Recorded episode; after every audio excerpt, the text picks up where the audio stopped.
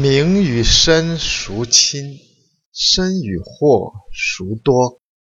得与亡孰必？甚爱必大费，多藏必厚亡。故知足不辱，知止不殆，可以长久。生命与身家哪个更为亲切？身家与财货哪个更为多？得与失哪一个是有病？